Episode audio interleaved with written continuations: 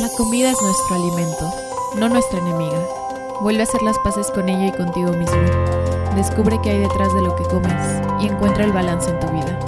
Descubre qué tanto está en.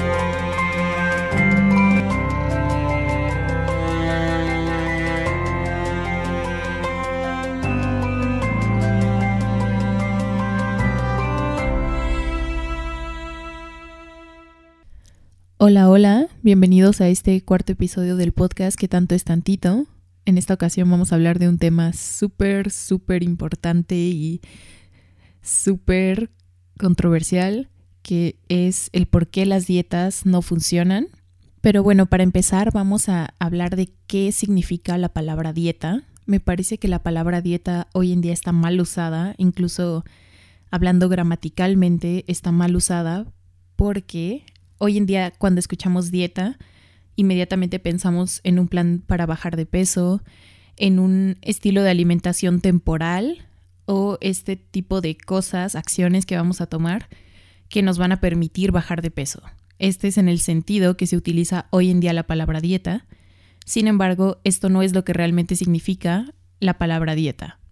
Y bueno, poniéndonos un poco más académicos, la palabra dieta viene del griego diata, que significa régimen de vida, y literalmente se refiere al conjunto y cantidades de alimentos o mezclas de alimentos que se consumen habitualmente. Eh, dicho de otra manera, es la comida y la bebida generalmente consumidas por una persona en un día. Y bueno, sin embargo, este término también se puede referir a algún régimen que en determinadas circunstancias realizan algunas personas enfermas o convalecientes en el comer y en el beber. Entonces realmente dieta se refiere a lo que comemos y bebemos habitualmente, no se refiere a este sentido de la palabra que se le ha dado de un régimen para bajar o mantener el peso o incluso para subir. Y también siempre después de la palabra dieta debe venir un adjetivo que la describa. Es decir, no se puede decir únicamente estoy haciendo dieta, sino que debes decir cuál dieta es la que estás realizando y siempre debe tener este apellido. Por ejemplo, dieta vegetariana, dieta paleo, dieta ceto, dieta blanda, cuando hablamos en ciertas dietas hospitalarias o para ciertas enfermedades o padecimientos, dieta líquida. Entonces, siempre después de la palabra dieta debe venir el apellido o el adjetivo que la describa. Incluso decir estoy a dieta, gramatical y sintácticamente está mal dicho porque no se puede estar a dieta, ya que dieta es lo que solemos comer y beber durante un día o habitualmente. Entonces, bueno, ya habiendo dicho todo esto, ahora sí vamos con la pregunta, ¿por qué las dietas no funcionan? Bueno, lo que generalmente pasa cuando la gente se pone a dieta, entre comillas, que ya vimos que está mal redactado, es que la gente suele hacer estas conductas, es decir, hacer ciertos cambios en su alimentación que casi siempre no son basados en la ciencia, casi nunca es por prescripción de algún nutriólogo propiamente, sino ciertas acciones que la gente dice, voy a dejar de comer esto, voy a hacer esto, tal. Y lo que la gente suele hacer cuando está a dieta es que uno lo ve como algo temporal, es decir, no ve como estas dietas de estoy a dieta de aquí hasta que me muera, sino que suelen ser estas conductas temporales de, ah, estoy a dieta por un mes o por tres meses me voy a poner a dieta o una semana para perder estos kilos y casi siempre no está enfocada en la salud, bueno, en algunos casos sí está enfocada en pérdida de peso para mejorar la salud, pero muchas veces está enfocada en otras metas más hacia el físico, como me voy a poner a dieta para entrar en este vestido, me voy a poner a dieta porque ya se viene el verano y quiero ponerme un bikini, me voy a poner a dieta porque ya me voy a casar, etcétera, ¿no? Siempre es como más enfocado en el físico y en cambiar la composición del cuerpo y muy pocas veces se hace realmente con fines de salud, de mejorar nuestra salud y de realmente tener estos beneficios a la salud. Entonces, bueno, no saben como nutrióloga la cantidad de cosas que he escuchado que la gente hace cuando se pone a dieta. Y lo más común y más aquí en México es que la gente cuando se pone a dieta dice que va a dejar la tortilla y va a dejar el pan. Nunca me especifican cuál pan, si pan cualquiera, pan integral, pan de caja, qué tipo de pan, aunque generalmente algunos dicen pan dulce o simplemente el pan en general, o sea, no van a comer nada que tenga pan en alguna de las formas, ni siquiera en forma integral. o que van a dejar los dulces, tampoco nunca me especifican si solamente se refieren a dulces comerciales o a qué tipo de dulces se están refiriendo. Y generalmente la gente tiene como esta idea en la cabeza de que comer saludable o hacer dieta es, me la voy a vivir a base de ensaladas, pechuga de pollo hervida y ya, ¿no? O sea, no hay como más allá de eso. Y ya, bueno, obviamente cuando se entran en ciertos tipos específicos de dieta, ya como la dieta ceto, pues ahí dejan todos los carbohidratos, porque los carbohidratos según esa dieta son de lo peor que puedes meterle a tu cuerpo. O por el contrario, hay dietas que son bajas en grasa o low fat diets, entonces ahí se deja prácticamente todas las grasas o hay dietas en que son altas en carbohidratos y ahí se deja más bien, se desplaza la proteína y las grasas para poder tener este equivalente de dietas altas en carbohidratos. Entonces, bueno, como nutrióloga y en un sentido estricto de la nutrición, ya de la teoría que vemos, los tres macronutrientes, tanto proteínas, grasas y carbohidratos, son indispensables que se consuman en nuestra dieta habitual, en nuestra alimentación habitual y esto nos confiere beneficios a la salud, porque cada uno de los macronutrientes tiene beneficios a la salud y tiene una función importante en nuestro cuerpo, incluso a nivel metabólico, bioquímico, genético. Entonces, en términos de salud, no sería adecuado dejar ningún macronutriente. Excluir algún macronutriente de nuestra dieta puede incluso ser perjudicial. Y a fin de cuentas, si lo vemos desde un sentido ya lógico, no tiene ningún sentido dejar un alimento que después vas a volver a consumir. ¿Sí me explico? Estas personas que dicen voy a dejar la tortilla, voy a dejar el pan, voy a dejar los dulces, como le dicen, o lo que tú digas que vas a dejar, no tiene ningún sentido dejarlo si después lo vas a volver a consumir. Si me explico, no tiene como ninguna lógica, porque si después, si piensas volver a consumirlo, ¿cuál sería el sentido de dejar este alimento?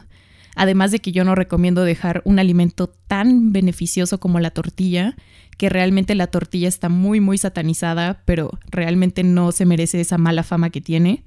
La tortilla es un alimento súper completo, es un cereal integral, bajo en grasa, no tiene colesterol, no tiene azúcar y realmente las calorías que tienen no son significativas en términos ya de una dieta, de una alimentación al día a menos de que sí comieras demasiadas, demasiadas tortillas, pero realmente la gente le atribuye de no, si yo estoy gordo es porque como tortillas, si yo tengo obesidad es porque como mucho pan o esto o el otro. Un alimento por sí mismo no es el que te va a engordar, sino el conjunto de todos los hábitos que tengas diariamente y cómo esto se traduzca ya tal cual en tu balance general del día. No es como que por comer una tortilla vas a engordar 50 kilos, no tiene nada que ver esto, sino más bien, como te decía, es el conjunto de las cosas que hacemos, de las acciones que realizamos, no solo cada día, sino cada semana, mes, año, lo que nos va a hacer subir o bajar de peso o mantener nuestro peso. Obviamente no es como que te vas a dormir un día y al otro día te despiertas con 50 kilos de más, así no sucede en la vida.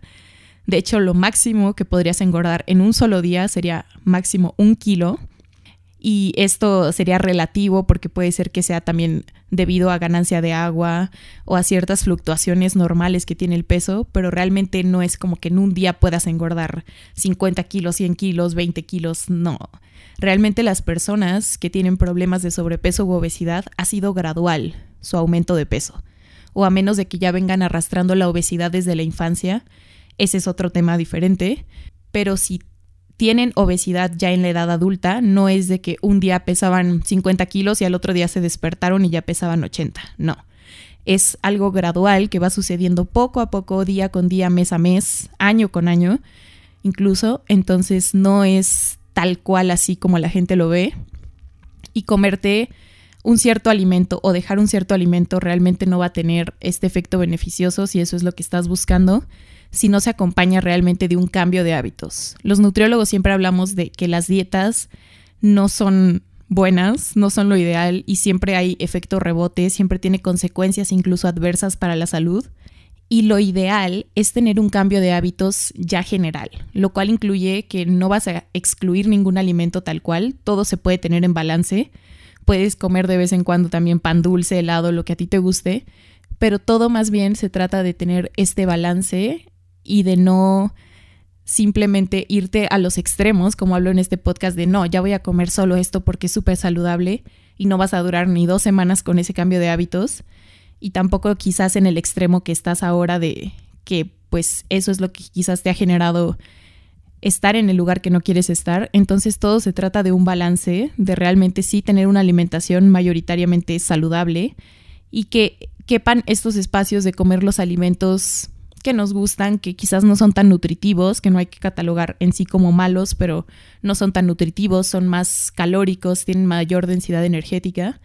Pero realmente los nutriólogos nos enfocamos más en el cambio de hábitos, más que en mandar dietas que duren una, dos, tres, cuatro semanas, que realmente no tienen un efecto real, un impacto. Y lo único que vas a lograr es descompensar tu cuerpo, tener este efecto rebote tener efectos adversos de la dieta que ahorita vamos a hablar y pues sentirte más frustrado y entrar en este ciclo vicioso de hago dieta, bajo un poco de peso, vuelvo a mis hábitos habituales, engordo y así sucesivamente por el resto de tu vida. No creo que eso quieras y nadie quiere eso. Entonces, ahorita vamos a entrar en por qué las dietas no funcionan. Y bueno, a mí me encantan las metáforas o poner ciertos ejemplos para que sea más fácil entender esto. Entonces te voy a poner un ejemplo de por qué las dietas no funcionan y vas a entenderlo mucho, mucho mejor. Imagínate que ahorita tienes un novio o una novia que es violento contigo o violenta y pues que te maltrata físicamente, psicológicamente, etcétera, ¿no? Que, ojo, aquí no es un canal de psicología, pero si eso te pasa, te recomiendo que obviamente busques ayuda, terapia, etcétera. Pero bueno, supongamos que estás en esta situación de que tienes una pareja violenta que te golpea y que te trata mal, ¿no? Entonces supongamos que tu pareja te dice, ¿sabes qué? Por el próximo mes o por las próximas tres semanas no te voy a pegar, te voy a tratar súper bien, te voy a hacer detalles, este, te voy a tratar increíble, ¿no? Y te dice, esto lo voy a hacer por las próximas tres semanas o un mes, que más o menos para que lo sepas, la estadística dice que la mayoría de las personas que entran en una dieta, lo que te comento, aproximadamente duran un mes de adherencia, o sea, duran un mes en esta dieta y este es el estimado. Las personas normalmente solamente duran un mes. Hay gente que puede durar mucho menos, hay gente que puede durar mucho más, pero esta es la estadística. Entonces supongamos que, que ya esta pareja te dice que te va a tratar súper bien ese mes y ya. Pasa ese mes y después te da la golpiza de tu vida. Así tan feo que te manda incluso al hospital o si no te manda al hospital en serio te hace sentir muy mal y tiene este, y es peor que otras golpizas anteriores, ¿no? Entonces, a mí me gusta este ejemplo porque, bueno, no es que me guste este ejemplo, sino que este es un ejemplo perfecto para describir lo que le hacemos a nuestro cuerpo cuando hacemos estas dietas. Lo que estás haciendo literalmente es decirle a tu cuerpo, ¿sabes qué? Este mes eh, te voy a dar buena comida, te voy a tratar bien, voy a tener estos buenos hábitos, entre comillas, porque hay muchas de estas dietas que son extremas y que realmente no son saludables y no son buenos hábitos y no son cosas que deberías de realizar, porque muchas de estas dietas quitan grupos de alimentos, satanizan alimentos o simplemente son extremas y ni siquiera están avaladas por la ciencia, no están recomendadas por un nutriólogo o profesional de la salud, son como voy a comer puras manzanas por un mes. No, eso es una tontería, no lo hagan. Pero bueno, supongamos que haces una dieta que es saludable, ¿no? Entonces sería como decirle a tu cuerpo, este mes te voy a tratar bien, te voy a dar comida saludable, voy a ser muy bueno contigo, tal. Pero después de ese mes, ¡pum!, le das la golpiza de tu vida, vuelves a tus antiguos hábitos, te das un atracón de comida, porque obviamente la restricción es un péndulo, como lo explica Juliana Vélez, que me encanta su página, chequenla en Instagram como Nutrition is Cure.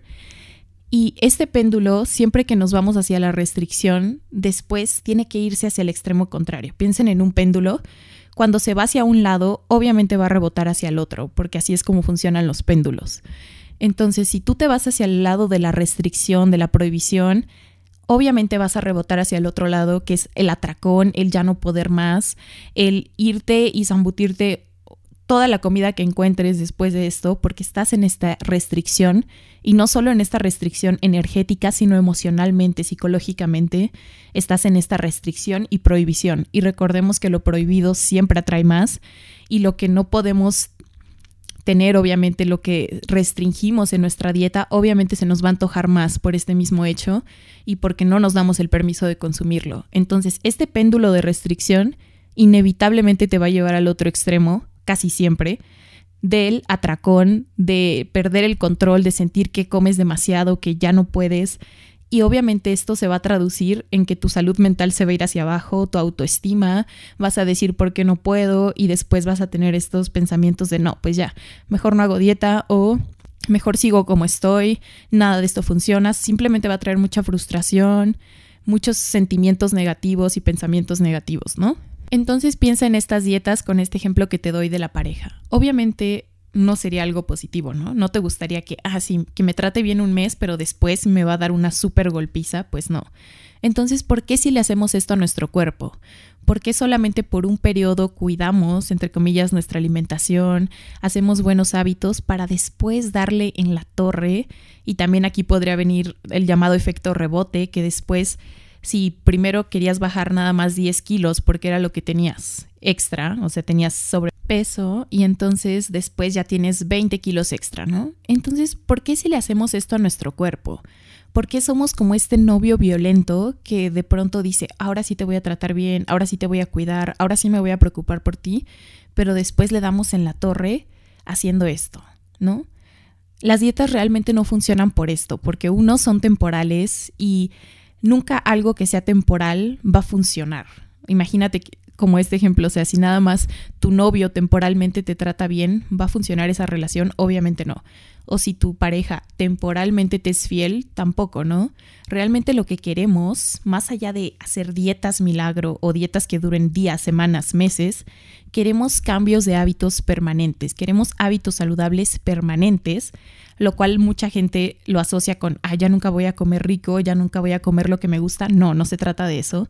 Y de hecho, en una verdadera alimentación saludable no existen tal cual las prohibiciones sino simplemente se tiene un balance, se sabe que hay que primorizar los alimentos saludables, que hay que hacer que nuestra alimentación sea lo más saludable posible, pero siempre en un balance, siempre pudiendo consumir lo que nos gusta, porque la alimentación no solo es alimentación física, sino también involucra convivir con personas, es decir, siempre en nuestras convivencias con familiares, con amigos, está involucrada comida o bebida. Entonces la alimentación va más allá, pero realmente hacer estas dietas que duren semanas, meses o algunos años cortas, no van a tener estos efectos que tú quieres y, por el contrario, van a traerte muchos efectos negativos. Las dietas, las personas que hacen dieta habitual, se ha visto, uno, que baja su metabolismo, es decir, tu metabolismo se va a, se va a volver mucho más lento, y esto tiene una explicación biológica. Supongamos que tu cuerpo necesita 2.000 calorías para funcionar, ¿no? Entonces tú haces dietas de 1.000 calorías por un periodo de algunos meses. Entonces tu cuerpo, como nuestro cuerpo está preparado para sobrevivir, contrario a lo que muchas personas piensan, y para sobrevivir periodos de hambruna, tu cuerpo va a decir, no, estoy gastando mucha energía, necesito reducir mi metabolismo, necesito hacer que necesite menos energía para funcionar, porque solamente tengo mil calorías, no tengo las dos mil que necesito. Entonces tu cuerpo se va a volver más eficiente, o sea, contrario a lo que pensarías, no, tu cuerpo no se vuelve peor, se vuelve más eficiente con la poca energía que le das, pero como ya solamente le estás dando mil calorías, evidentemente cuando vuelvas a tus hábitos habituales y le des dos mil o tres mil calorías, tu cuerpo va a tener este efecto rebote, no va a entender qué está pasando porque ya se acostumbró a, las mil calorías, ya tuvo esta eficiencia energética. Entonces esto se traduce en que tu metabolismo se va a volver mucho más lento, tus procesos puedes dañar muchos órganos, incluyendo la tiroides, que vamos a hablar en otro episodio y psicológicamente ya ni te digo todas las consecuencias negativas que tiene hacer dietas, la frustración, ansiedad, toda esta restricción, prohibición, todos los efectos que tiene en tu salud mental son muchísimos. Esto sin contar que obviamente vas a tener alteraciones hormonales, puedes tener deficiencia de nutrientes críticos y también se puede dañar tu masa muscular, que es súper importante de conservar, y en algunos casos incluso se puede dañar tu masa ósea, es decir, tus huesos, que esos obviamente hay que conservarlos súper bien, en especial para edades más adultas y para evitar fracturas, osteoporosis, osteopenia. Entonces, realmente hacer este efecto de estar en dietas constantes no te va a hacer ningún bien, no vas lograrás realmente hacer que bajes de peso, y si sí bajas de peso, como muchos foros que pasan, después pues vas a tener este efecto rebote, que incluso vas a subir el doble de lo que pesabas, vas a sentirte todavía peor, vas a tener desregulaciones metabólicas, endocrinas, que eso es lo que queremos evitar, y pues vas a terminar sintiéndote muy mal psicológicamente. Entonces piénsalo, si las dietas realmente funcionaran, las dietas que están allá afuera, todo lo que te puedes encontrar, ¿por qué hay tantas? O sea, ¿por qué habría tantas? Si realmente funcionaran, ¿por qué siguen saliendo nuevas? Y por qué a la larga sigue habiendo tanto problema de obesidad y sobrepeso. Como vi una publicación en Instagram que dice, si las dietas realmente funcionaran, si estas cosas funcionaran, simplemente ya habrías perdido el peso y ya todos seguiríamos con nuestras vidas, todos ya habrían perdido peso y todo estaría perfecto, ¿no? Pero realmente así no es como funciona nuestro cuerpo y nada va a funcionar, nada que sea temporal va a funcionar realmente en cambiar tu peso y en mejorar tu salud. Y muchas de estas dietas incluso dañan muchísimo tu salud, o sea, contrario a lo que esperaríamos y a lo que se supone que estamos aspirando al final es a tener una buena salud, no queremos estar enfermos en el futuro. Entonces, ¿por qué harías todas estas cosas extremas que realmente dañan muchísimo tu salud, no? Y ya ni hablemos, ya ni hablemos de tomar pastillas, de inyectarte cosas, de todas las cosas que existen allá afuera, de hacerte fajas, de eh, ponerte algo, en, coserte algo en la lengua para no comer. Eso sí ya es todavía mucho más extremo y claramente no, no está probado científicamente y claramente daña tu salud y no solo tu salud física, sino también tu salud mental. Entonces realmente este camino de las dietas no es lo que te va a ayudar a conseguir tu objetivo, porque es temporal, porque de nada te va a servir quitar la tortilla si después la vas a volver a comer. Y de hecho yo no te recomendaría quitar la tortilla, porque la tortilla es un alimento sumamente nutritivo, muy barato que tiene muchísimos nutrientes y que realmente no es la tortilla el demonio, no es que sea eso lo que te está saboteando o sí es solamente esto o solamente aquello. No te recomiendo nunca quitar un alimento que después pienses volver a consumir. A lo que voy es que hay que ser realistas. Seguramente vas a volver a comer tortilla en un futuro, no creo que ya de por vida vayas a estar sin tortilla, seguramente vas a volver a comer pan o a comer algún dulce, entonces no tiene sentido tal cual restringirte y quitar algo de tu alimentación que después vas a volver a consumir.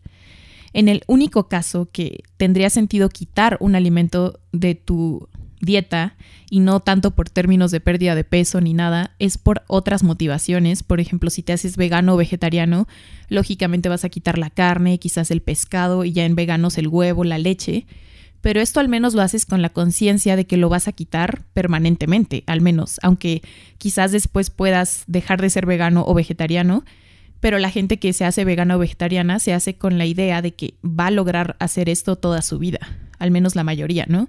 Entonces, solamente en este caso tendría sentido quitar algún grupo de alimento, pero no con esta motivación de bajar de peso o ahorrarte calorías o por satanizar alimentos, sino quizás más por fines de cuidado ambiental, cuidar a los animales, etc.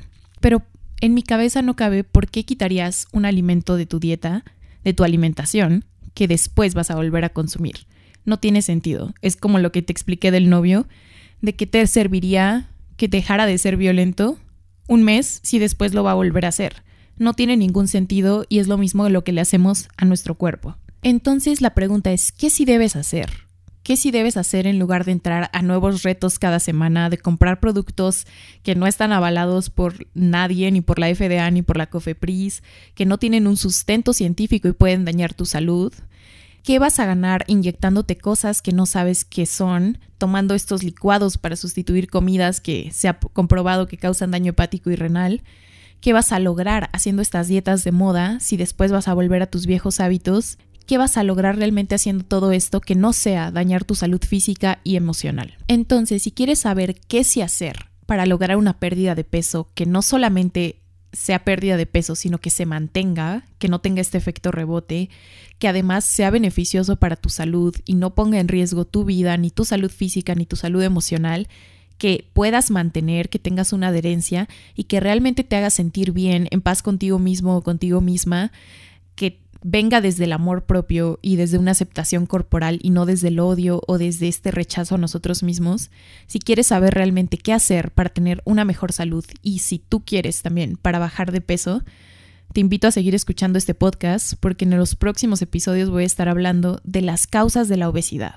Creo que si queremos tener la respuesta, si queremos saber realmente qué nos llevó a esto y cómo corregirlo, tenemos que saber por qué se produce, cuáles son las verdaderas causas de la obesidad, más allá de solamente las dos que se nos suelen decir, que son la alimentación y la falta de actividad física, y un poco los genes, qué más hay detrás, cuáles son las otras causas de la obesidad y qué sí podrías hacer para realmente bajar de peso, para tener mejores hábitos, para estar más saludable realmente. ¿Qué sí puedes hacer alejándote de todas estas dietas que lo único que hacen es mantenerte en este círculo vicioso? Piénsalo. Pasas de una dieta a la otra, a la otra, a la otra. Ya vas como en la dieta número 16, has probado miles de cosas y nada te ha funcionado.